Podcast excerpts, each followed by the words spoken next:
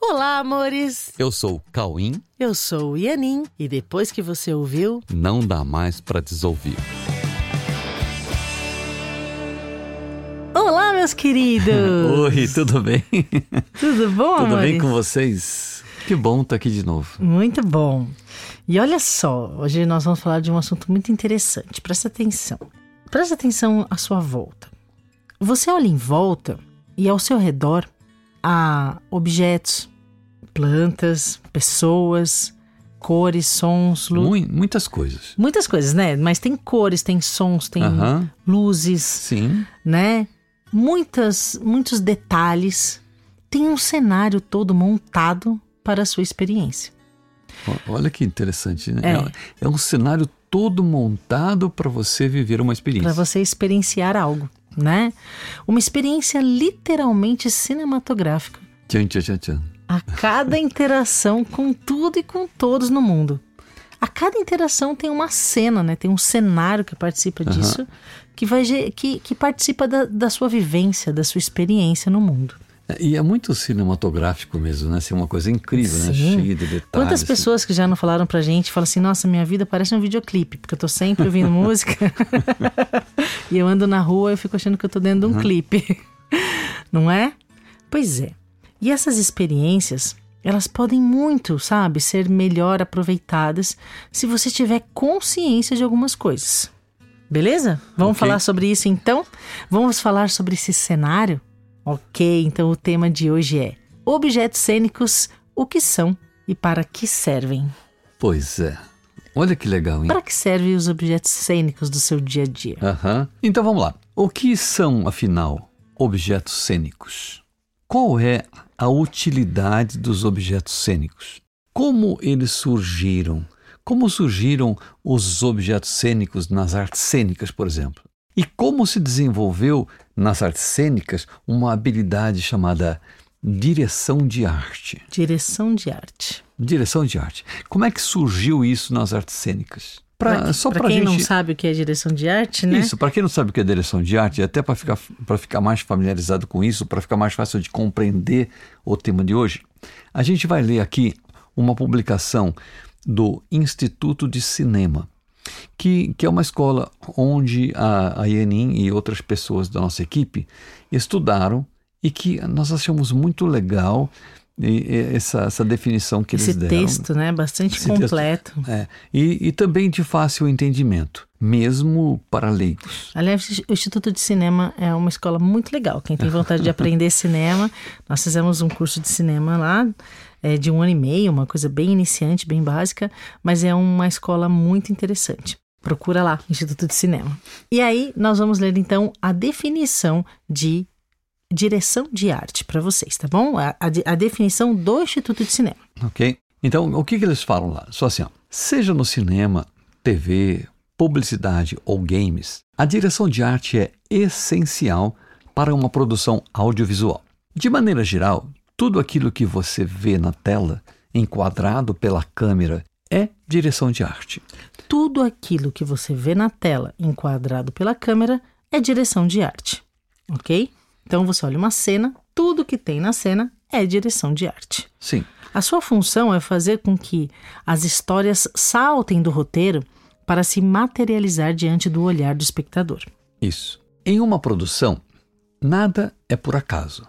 Desde a aparência e personalidade dos personagens até a escolha de planos, busca-se um resultado visual que revele detalhes intrínsecos ao roteiro. Isso. Dentro desse processo, a direção de arte é responsável por tornar realidade a idealização visual do filme. Busca nos mostrar, por meio da paleta de cores, figurinos e objetos de cena, qual é o universo ao qual estamos sendo inseridos ao assistir aquela obra. É o diretor de arte, o profissional responsável por gerir essa área. É quem define a identidade visual do filme, pensando os elementos que vão imergir o espectador na história, criando metáforas visuais e atmosferas específicas para as cenas. O diretor de arte deve ser um profissional criativo, com a tarefa de materializar a proposta do filme em objetos, cenários, roupas, maquiagens e efeitos. É ele quem coordena, afina e harmoniza os elementos visuais que compõem a cena, que então será iluminada e fotografada. É a partir de sua bagagem cultural e da sua capacidade de relacionar conceitos que o diretor de arte ajuda a contar a história do filme. Além do diretor, a equipe de arte costuma ser composta por cenógrafos, cenotécnicos, pintores, figurinistas, maquiadores, cabeleireiros, produtores de objetos e técnicos de efeitos visuais. Ok? Muito legal, né? Muito Essa legal. foi a definição do Instituto de Cinema. Aliás, que profissão legal. Muito Tá. legal. Ok. Mas, agora voltando aqui, né? Né? Diante de tudo isso, vamos pensar um pouco, certo? Isso. Bom, então agora vamos pensar sobre isso tudo e como é que isso se relaciona com o nosso assunto aqui. Aham. Então, todo esse estudo sobre composição cênica, incluindo as imagens dos personagens, buscaram referências para esses estudos em qual contexto, né? Se o que nós vemos no cinema, TV, teatro ou publicidade são aspectos das cenas ocorrentes entre seres humanos, então todo esse estudo que foi feito, né, só pode ter sido feito a partir da observação do próprio contexto humano, Com ok? certeza. Com Ok? certeza. Não é outra coisa. É, então, sendo assim, todos os objetos, as imagens, sons e movimentos do cenário são simplesmente expressões que trazem possibilidades de mergulhar os participantes na história e fazer com que ela gere um envolvimento capaz de gerar a sensação de realidade. O que faz com que todos os envolvidos, direto ou indiretamente, se sintam em posição de defesa de suas expectativas diante do contexto apresentado. Então. Percebe? Se, a- se tudo aquilo passou a ser real, aí você começa a sentir que você precisa se defender do contexto. Sim, e se aquilo é realidade,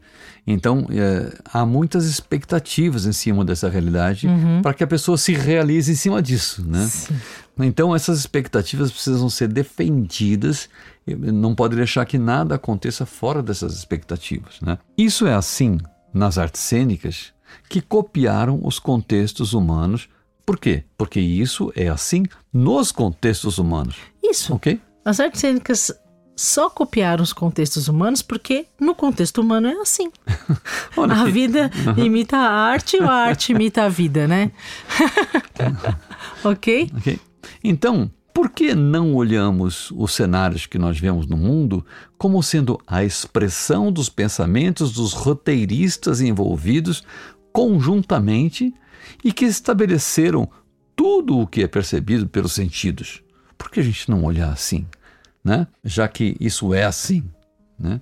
Entenderam? Tudo que nós percebemos e que recebe de nós os significados que decidimos dar traz para os nossos sentidos apenas os feedbacks em forma de sensações que foram estabelecidas através de roteiros que visam gerar um convencimento sobre o grau de realidade do contexto. Entende? Os nossos sentidos geram esses feedbacks de sensações que têm como meta nos convencer sobre o grau de realidade desse contexto que a gente enxerga ao nosso redor. Uhum. Isso se torna possível através de uma identificação pessoal de cada personagem que, envolvido no que agora considera ser a sua realidade, se vê irremediavelmente estimulado a se defender de circunstâncias ameaçadoras, segundo o grau de identificação que ele decidiu construir entre as circunstâncias e a sua realidade existencial.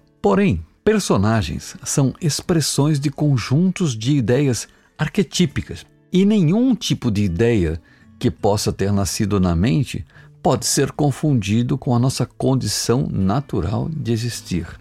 As ideias que acontecem na mente não podem ser confundidas com a própria existência de quem está tendo as ideias. Ok? Então, perceba que tanto os objetos, as cores, a luz, assim como o corpo e todas as suas características expressivas, os figurinos, né, os sons, os movimentos, não estão na cena à toa.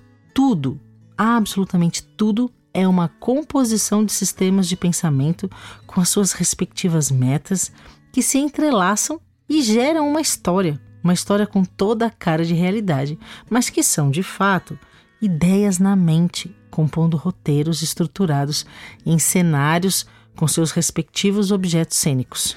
Com cada objeto tem sua razão para estar tá ali. E por mais complexo que possa ser o roteiro, isso não o faz real. Isso não faz o roteiro real. Sim, não é a complexidade que gera a realidade. Quando pensamos em algo, nós temos, na verdade, duas possibilidades. Ou nós focamos em nossa realidade para, a partir disso, gerarmos criação real, ou então nós inventamos alguma coisa na mente e ficamos focando a mente nessas invenções que nós tivemos. E ficar focado em ideias sem realidade é focar no nada, ok? Ideias sem realidade são ideias que não existem, então é ficar focado no nada. E isso não cria realidade, não cria realidades, mas pode criar histórias com seus respectivos roteiros.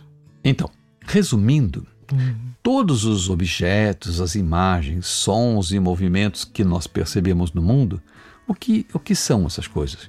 São apenas objetos e performances cênicas que visam nos envolver em sensações que parecem estabelecer realidade ao cenário e que, por mais complexo que ele seja, é simplesmente cenário construído a partir de ideias sem compromisso com a realidade. Ok? Então, né, cabe a nós tomarmos mais cuidado com os cenários que vemos e não nos confundirmos com a nossa realidade. Os nossos cenários não são a nossa realidade. A realidade não está na história gerada na mente e encenada no cenário. A realidade está nos donos das histórias ou nos donos da mente que gera as histórias. Ok? Então, dessa forma, o que acontece a partir daí, entendendo isso, né? Se relacionar não significa assumir um personagem em uma história e defender as expectativas desse personagem, mas sim, se relacionar significa localizar os donos das histórias e compreendê-los, compreendê-los em suas motivações para fazer histórias e se envolver com elas. Pois é, o relacionamento acontece entre os autores das histórias que buscam compartilhar a vida e compartilhar seus entendimentos sobre a existência, sobre si mesmos, sobre suas sensações, se utilizando de todos os cenários como vias de comunicação e de compreensão das expressões contidas ali, né? E nessa meta está envolvido também, sabe o que?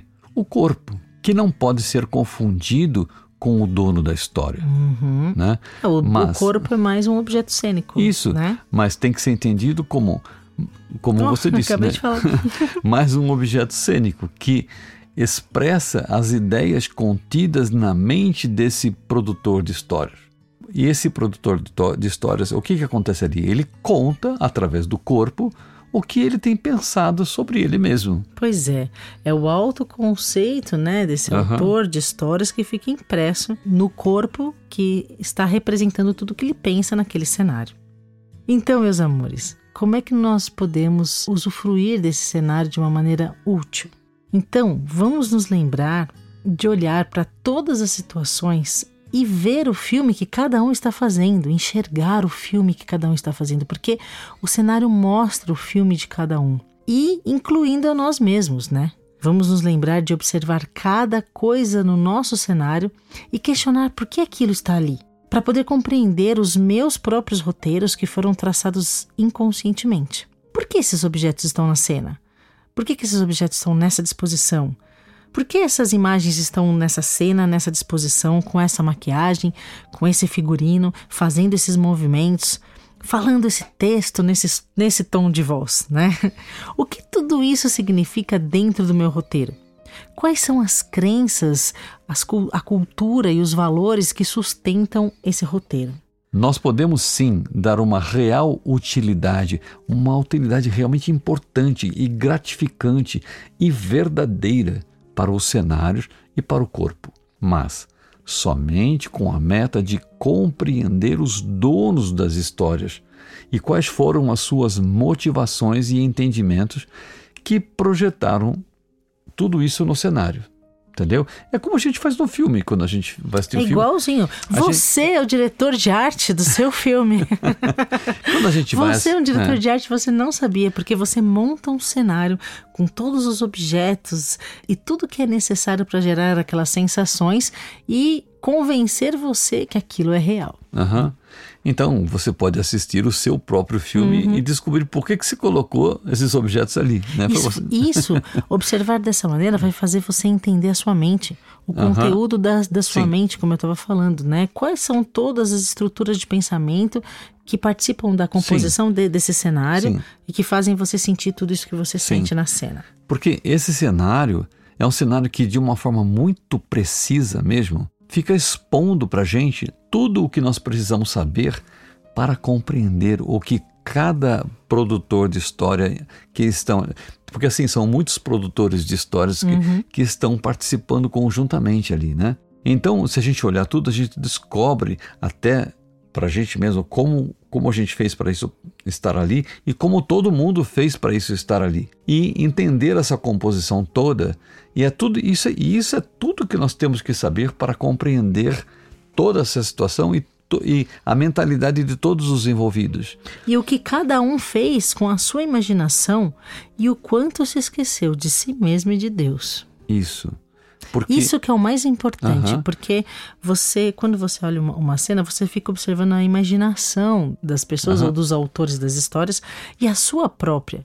Só que essa imaginação que gerou o cenário afastou você de si mesmo. Sim, porque e afastou você de Deus. Porque, você porque ficou... a sua realidade não é aquilo. E você ficou focado nessas uhum. invenções, nessas histórias, e se esqueceu de olhar para você, para quem você é de verdade. Você ficou distraído com uhum. todo esse filme e esqueceu de olhar para quem você é de verdade. E de quem te criou. Exatamente. Foi Deus.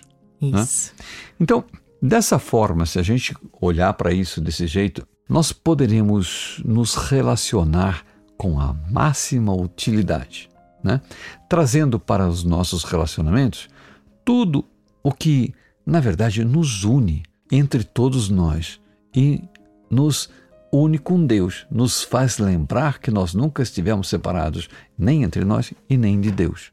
Porque, inclusive, Deus nos acompanha nesse processo todo e nos orienta para a gente saber, para ajudar a gente a saber tudo, a, a explicação de tudo que está em volta, né? Há uma orientação de Deus disponível para a gente conseguir entender o que está acontecendo. Em todo esse processo que, que gera o nosso retorno, a nossa compreensão, que nos traz o retorno à nossa feliz condição de existir. Porque a nossa condição real de existir é muito feliz, porque é uma condição na eternidade da paz de Deus, na paz real. Ok? Ok, meus amores. Então, né, vamos então nesse treino de consciência de tudo que forma o nosso contexto. Vamos passar essa semana observando muito atentamente tudo ao nosso redor, com a meta de levar os relacionamentos e a nossa vivência no mundo levar ao mais alto grau de aprendizado, tendo sempre Deus como nosso orientador. É isso. Vamos treinar? Bora treinar? Bora. E é muito gostoso treinar isso, viu? Já vou é adiantando. É muito gostoso. É. É e um... é só isso, é o é treino um... de, é de, observar muito atentamente e querer saber realmente por que, que cada coisa está uhum. nesse lugar. Aí você observa numa quietude assim e você vai saber a orientação que você precisa receber uhum. para participar disso de uma forma muito otimizada. Tá bom? Você vai ter consciência de tudo que forma isso. o seu contexto. Treina isso que é uma experiência muito agradável. Ok, meus queridos. Tá Boa semana para vocês. Boa semana. Um beijo no coração. Beijo e Fiquem até com o Deus. próximo episódio.